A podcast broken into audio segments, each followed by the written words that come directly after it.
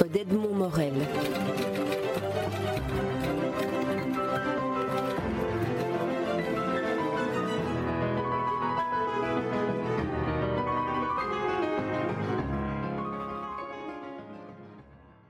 Euh, Michel Lacroix, vous publiez Paroles toxiques, paroles bienfaisantes aux éditions Robert Laffont dans la collection Réponse, mais j'insisterai peut-être davantage sur le sous-titre que moi j'aurais mis comme, comme titre à votre livre, qui est Pour une éthique du langage. En effet, c'est ce que, c'est ce que vous allez nous proposer dans, dans, cet essai qui est, qui est limpide, qui est passionnant, qui se lit, qui se lit d'une traite, et que vraiment je, je recommande d'emblée, donc je dis aux auditeurs, je recommande de, de, de lire cet ouvrage, parce qu'il pose finalement une question euh, qui est essentielle, c'est que l'homme, comme le dit un, philosophe que vous citez, Hobbes, l'homme est, doté d'une arme terrible qui est la parole, et on ne se rend pas toujours compte que nous sommes responsables de la parole. C'est un peu ce à quoi vous vous, attelez, c'est à, nous démontrer cela. Oui, c'est un peu le, point de départ du livre. C'est la prise de conscience que nous pouvons faire beaucoup de mal avec la parole, euh, avec les mots qu'on utilise, qu'on adresse à autrui. On peut faire aussi d'ailleurs beaucoup de bien. Euh, en fait, toute parole que nous prononçons, que nous adressons à notre interlocuteur, euh, crée, euh, crée une résonance, provoque une résonance émotionnelle, affective chez autrui. Elle est vécue par autrui comme agréable ou désagréable. Euh, elle peut être vécue par autrui comme causant de la peine ou de la joie. Euh, dans les cas les extrêmes, elle peut être euh, vécue comme une parole désespérante. Elle peut plonger dans l'accablement ou au contraire euh, donner des raisons de vivre et, être un stimulant formidable pour, pour continuer à vivre. Et c'est la prise de conscience de cet impact de la parole sur le fort intérieur d'autrui qui m'a amené à, à, écrire ce livre. Parce que à partir du moment où nous pouvons faire le bien et le mal, en parlant, ça veut dire que nous avons une responsabilité lorsque nous parlons. Et qui dit responsabilité dit éthique. Et donc j'ai voulu écrire une éthique du langage, une éthique en réalité de la parole. Et effectivement, initialement, il se trouve que mon idée, c'était d'intituler ce livre L'éthique de la parole. Mais Bon, il se présente peut-être d'une manière plus transparente pour le lecteur sous le titre Parole toxique, parole bienfaisante. Alors on voit à travers votre livre, on a, on a l'occasion de parcourir un peu l'histoire de, la réflexion que, des philosophes ont apportée à, la parole et à la responsabilité. Vous, soulignez le fait que la philosophie souvent s'est intéressée à l'action plutôt qu'à l'acte de parler. Or, pour vous, les deux ont autant de conséquences et engagent autant la responsabilité. Ah oui, pour moi, c'est une euh, idée très très importante. Effectivement, depuis deux siècles, la philosophie morale s'est concentrée sur le problème de, de l'agir, de l'action.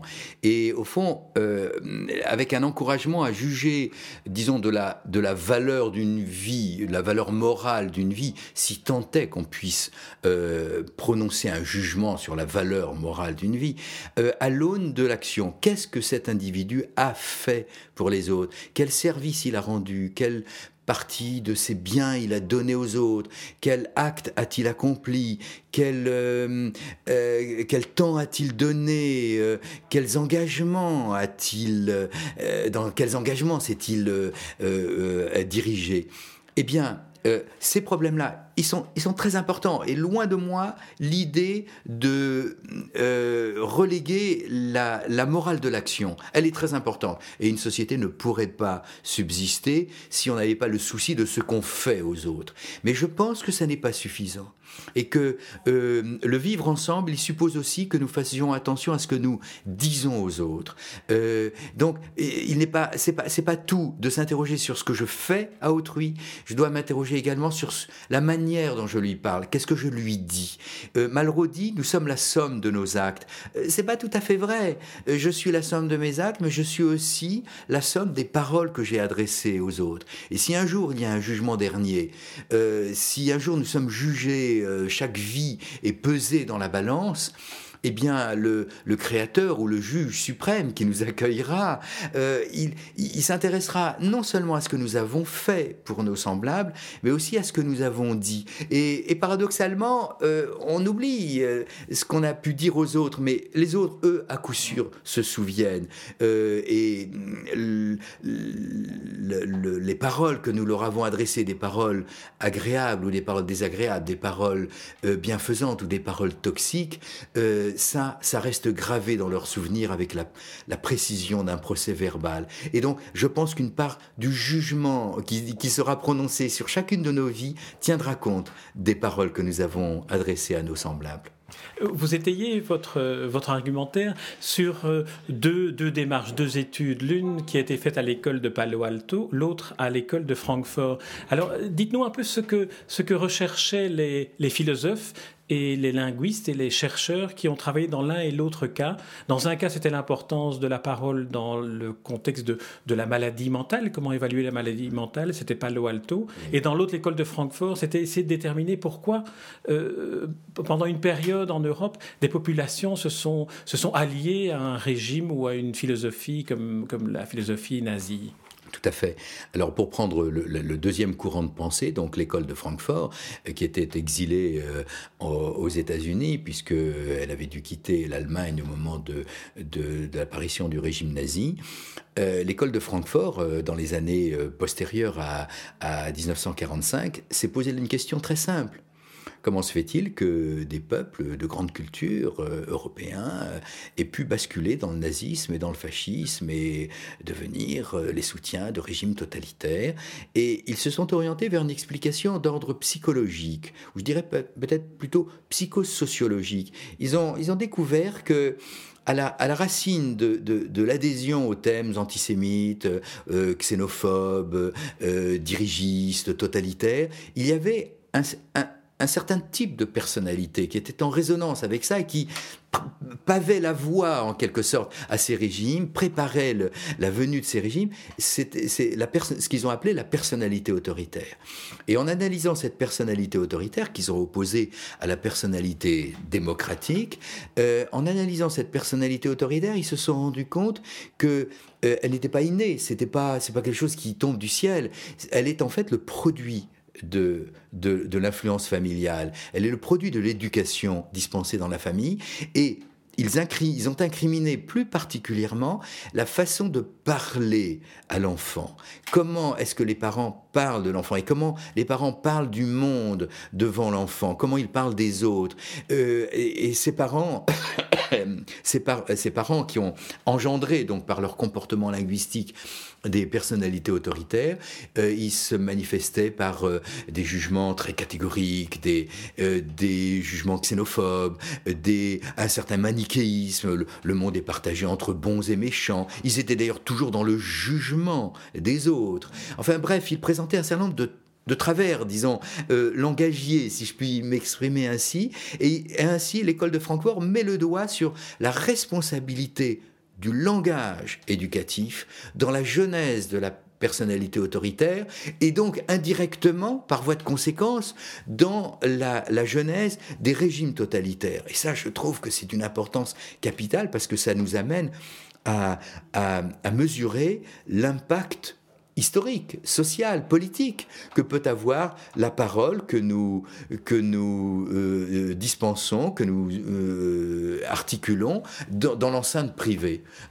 Euh, au fond, la parole qui se dit dans le petit espace familial, elle finit tôt ou tard par avoir un impact dans l'arène politique et par influencer le cours de l'histoire. C'est ça que nous dit l'école de Francfort. Et donc, ça signifie que la responsabilité du sujet parlant, des parents qui parlent à leurs enfants, est considérable.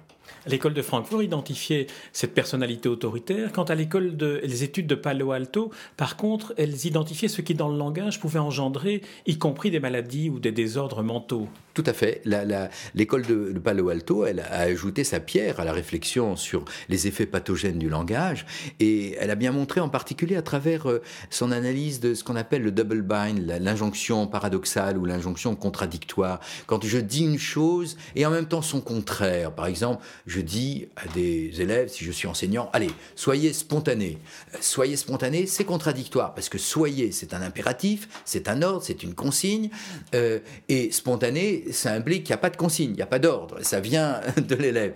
Donc, d'une certaine manière, j'emprisonne l'élève dans une injonction dite contradictoire. Or, évidemment, cet exemple, il est banal et il tire pas à conséquence. Je peux très bien dire maladroitement et un peu comiquement cette, cette chose à mes élèves sans que ça produise un effet pathogène. Mais dans, l'éducation au quotidien euh, d'un enfant, dans la parole euh, parentale, maternelle, paternelle, euh, adressée à un enfant quotidiennement, si, si je suis toujours dans cette espèce d'ambiguïté entre une chose que je dis et son contraire que je dis en même temps, par exemple, aux demandes de tendresse d'un enfant, je dis mais oui, je t'aime bien et d'un ton irrité. Donc je dis à la fois je t'aime, je t'aime bien, et en même temps je suis irrité. Irrité, ça veut dire que tu m'agaces, que tu me prends du temps, et donc euh, d'une certaine manière je t'aime pas suffisamment pour te consacrer euh, du temps. Je dis donc deux choses. Si je m'installe dans cette habitude langagière, si, si ça se pétrifie en, quelque chose de répété euh, quotidiennement, il y a gros à parier que l'enfant va être déstabilisé par ça. Et l'école de Palo Alto a montré que ce genre de comportement linguistique de la part des parents était susceptible, quand il se répète, bien entendu, hein, pas une fois ponctuellement, mais quand ça devient une habitude de quand ça, eh bien, ça, induit des effets pathogènes et ça peut conduire, euh, disent-ils, à, des, à des une maladie mentale. Ils ont prononcé même le mot de schizophrénie euh, à ce sujet. Alors l'autre élément qui, relève aussi de, l'histoire, mais, un peu plus un peu plus lointaine, on découvre dans votre livre que cette euh, philosophie ou cette morale de la parole, qui s'apparente aussi à la morale de la civilité, est, quelque chose qui, n'a jamais vraiment été pris au sérieux par la philosophie pendant plusieurs siècles. Erasme a fait un traité de la civilité, et puis après on considère que c'est un peu une sorte de, de sous-produit. Or, à vous lire, on se rend compte de, l'importance que ça a dans le quotidien, dans, la vie de tous les jours. Alors, comment expliquer cette espèce de, trou noir entre Erasme et, votre livre? C'est vrai. Euh, oui, c'est vrai. Il y a eu, au fond, au, XVIe et au XVIIe siècle, avec Erasme, avec le Chevalier de Méré, avec euh, les grands auteurs des traités de civilité de l'époque, euh, il y a eu une esquisse de cette morale de la parole, de cette éthique de la parole, sous un nom d'ailleurs un petit peu restrictif, qui était l'art de la conversation. Donc qui, qui n'est pas le tout d'une éthique de la parole, qui n'est qu'une partie de l'éthique de la parole, mais qui avait le mérite d'exister. L'art de la conversation, il était subordonné à des exigences éthiques. Euh, faire que, euh, disait la bruyère, que autrui soit content de nous-mêmes et content de lui. Donc, euh, faire en sorte que la conversation fasse du bien aux autres, soit, soit vécue comme quelque chose d'agréable, qu'elle soit jamais offensante, qu'elle soit jamais méprisante. Alors, ça, ça a connu son heure de gloire au XVIIe siècle, et, puis, et puis c'est tombé lentement en, désuétude, et la philosophie s'en est détournée. Je crois qu'elle s'est détournée de cette, euh, au fond, de cet art de la conversation qui aurait pu, s'il s'était développé, déboucher sur une éthique de la parole cohérente, large, ambitieuse. Euh, elle s'en est détournée, la philosophie, parce que elle a été obnubilée par le problème de l'action. À partir de Kant, à partir de Hegel, à partir des euh, des, des, philosophes du 19e siècle, euh, du catholicisme social, euh, des marxistes, de l'existentialisme, l'action a pris le devant dans, la philosophie morale. Et donc l'action a refoulé toute, toute préoccupation relative à la parole. Ça paraissait secondaire, ce qu'on dit aux autres. Et il a fallu attendre euh, au fond, il a fallu attendre les 20 dernières années pour voir ressurgir dans le champ des sciences humaines, dans le champ de la philosophie, dans le champ de la morale, des notions comme la civilité, euh, euh, la parole, la conversation, euh, l'art de dire, l'art de s'adresser à autrui, la bienséance, la politesse. Ces notions ont été réhabilitées et maintenant, bon, on a l'impression que, d'une certaine manière, l'action et, la parole ont retrouvé une forme d'équilibre. Et la philosophie morale tient compte à la fois de l'importance de l'action, de l'agir et également du parler. En tout cas, mon livre, il est fondé sur cette conviction que euh, il, faut, il faut les deux hein, pour mener, si je puis dire, une existence éthique, pour satisfaire aux exigences euh, de l'éthique envers autrui. Je dois, je dois être soucieux à la fois de ce que je fais pour les autres et de ce que je dis aux autres. Vous, vous indiquez, parce que votre, votre livre présente ce, contexte qu'on a évoqué, historique et philosophique, mais vous donnez aussi une série d'indications, une série de règles de conduite en ce qui concerne l'éthique de la parole. Vous dites que la parole doit être polie, attentionnée, positive, respectueuse, tolérante. Vous développez chacun de ces chapitres, on va pas pouvoir tous les aborder, mais il y en a deux que j'aimerais aborder avec vous. C'est celle où vous dites la parole doit être gardienne du monde. Oui, alors ça c'est la septième, si je me souviens bien, c'est la septième règle, ou la septième hum, comment dire, le septième conseil que je donnerais, que je me donnerais à moi-même d'ailleurs en tout premier lieu, bien sûr, euh, sur, sur, sur la parole éthique. Gardienne du monde, ça veut dire la chose suivante. C'est un petit peu une réaction contre la tendance qu'on a de nos jours à, à, dénigrer le monde, à ne voir que les mauvais côtés du monde qui nous entoure. Et, et je pense que une, une bonne parole, une parole éthique, c'est une parole qui sait reconnaître ce que le monde a de beau, d'admirable, d'enchanteur. Et, ça, c'est particulièrement vrai dans l'éducation. Si, ayant des enfants, des petits-enfants, des élèves, euh, ayant une responsabilité éducative quelconque, euh, je, je, me sers des mots uniquement pour dénigrer, de dire ce que le monde a de très laid, de nocif, de d'imparfait, je ne sais pas si je rends un si bon service que cela à, mes, à mon auditoire. Il faut que ma parole soit aussi euh, soucieuse de leur montrer ce qu'il a, qu'il a de beau. Et, et, là, je rejoins un peu la, philosophie de Heidegger. Heidegger euh, assigné au langage une fonction poétique qui était d'être au fond la, le, le, le, gardien, la gardienne, le gardien du monde. La parole doit être gardienne du monde. J'ai une, j'ai une, obligation de sauvegarde. Et cette sauvegarde, elle ne passe pas simplement par des actes écologiques de protection du patrimoine naturel et culturel. Bien sûr, c'est important, mais elle passe aussi euh, à travers les mots que j'emploie et quelle place le monde occupe dans mon discours. Ça, je crois que c'est très important. Et parallèlement à cela, vous indiquez aussi que le langage a une importance qui n'est pas seulement référentielle, c'est-à-dire qu'il ne désigne pas seulement les choses, mais également relationnelle, c'est-à-dire qu'elle elle nous propose aussi nous-mêmes au monde. Oui, et euh, je, le, effectivement, on ne doit pas évaluer le langage uniquement à l'aune de ce que vous appelez effectivement la référence extérieure, c'est-à-dire la vérité objective. Il me semble que pour bien apprécier l'impact du langage, il faut aussi euh, l'évaluer d'après l'impact qu'il a sur la, sensibilité d'autrui et sur la qualité de la relation que j'entretiens avec autrui. Et euh, à cet égard, le, langage, il a ce que les linguistes appellent de façon un peu savante un effet, des effets pragmatiques. Il ne sert pas simplement à désigner le monde, il ne sert pas simplement à parler du monde, il ne sert pas simplement à communiquer de façon utilitaire, il sert aussi à créer du lien avec autrui. Et par exemple, très banalement, très prosaïquement, quand euh, euh, croisant mon voisin dans mon immeuble ou rencontrant euh, la, caissière du, supermarché, lorsque je, j'étale les, les, les, marchandises de mon caddie, quand j'échange quelques mots sur la pluie et le beau temps, eh bien, je dis des choses qui, en elles-mêmes, n'ont pas, n'ont pas un rôle référentiel très important. Tout le monde sait qu'il fait moche aujourd'hui, tout le monde sait qu'il fait beau, c'est pas le problème. Mais en revanche, je, je, je fais quelque chose d'infiniment précieux qui est de, donner un peu d'attention à l'autre et de nouer un lien, même fugace, même rapide, même superficiel avec autrui, mais je l'ai reconnu, cet autrui, je l'ai salué et après j'ai échangé quelques mots. Donc il est présent dans, il est présent dans mon discours et, euh, et, les mots, que ces mots-là, euh, qui, sont, qui sont un peu banals et que les Anglais appellent le small talk, la petite conversation, créent du lien. et le langage, il est fait aussi pour cela, pour créer du lien avec les autres.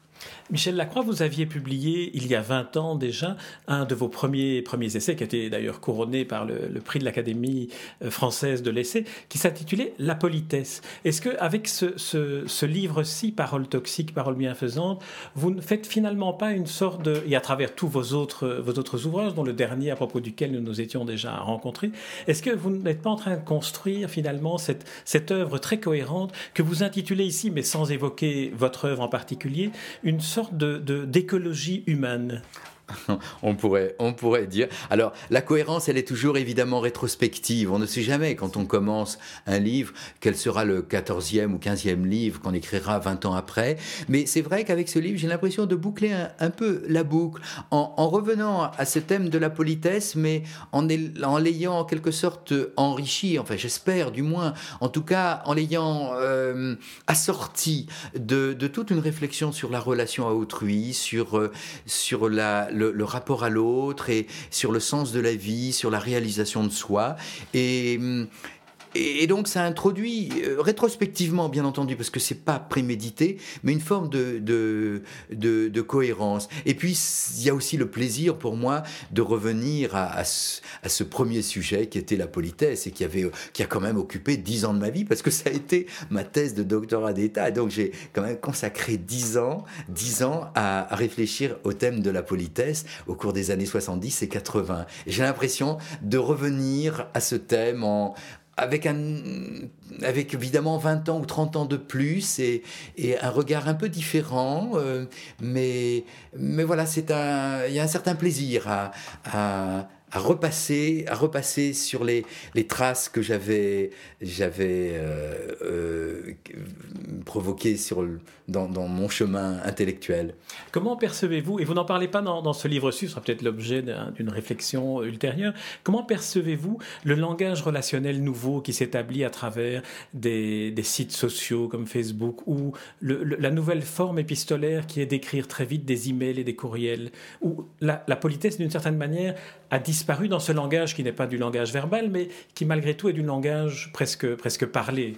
Alors je vais vous faire un aveu, c'est que je suis totalement étranger au monde de cette communication électronique.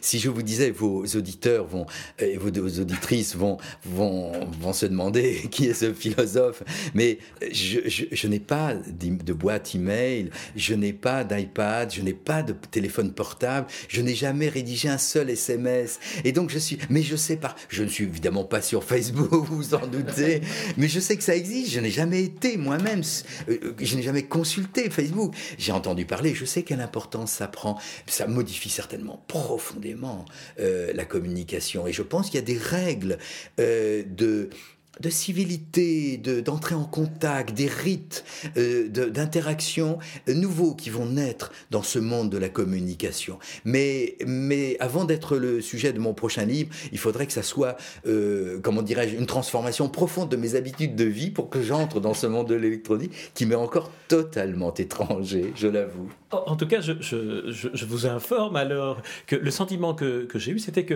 ce que vous disiez sur les paroles toxiques, paroles bienfaisantes, pouvait aussi s'appliquer à, ces paroles formalisées de manière très rapide sur des écrans d'ordinateur ou sur des écrans d'ordinateur portable. Mais tant, mieux si une réflexion, tant mieux si une réflexion euh, philosophique euh, peut avoir, alors, alors même que le, philosophe qui l'a mené euh, est, au fond un, petit peu déconnecté au sens propre et figuré de, de tous ces outils, tant mieux si, si ça, ça veut dire que au fond euh, c'est la question de l'humain qui reste de toute façon prédominante. Et quels que soient les instruments électroniques que nous allons inventer peut-être encore dans le futur, il y a toujours le dialogue entre deux êtres humains. Il y a un face-à-face conversationnel, il y a un échange, et que à cet égard, il n'y a rien de nouveau sous le soleil. Je suis toujours face à, autrui, face à une sensibilité euh, qui n'est pas totalement différente de la mienne, et je dois tenir compte de la sensibilité de l'autre.